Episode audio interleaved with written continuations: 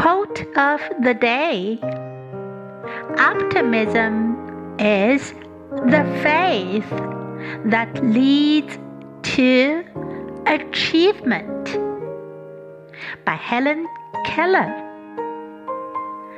Optimism is the faith that leads to achievement.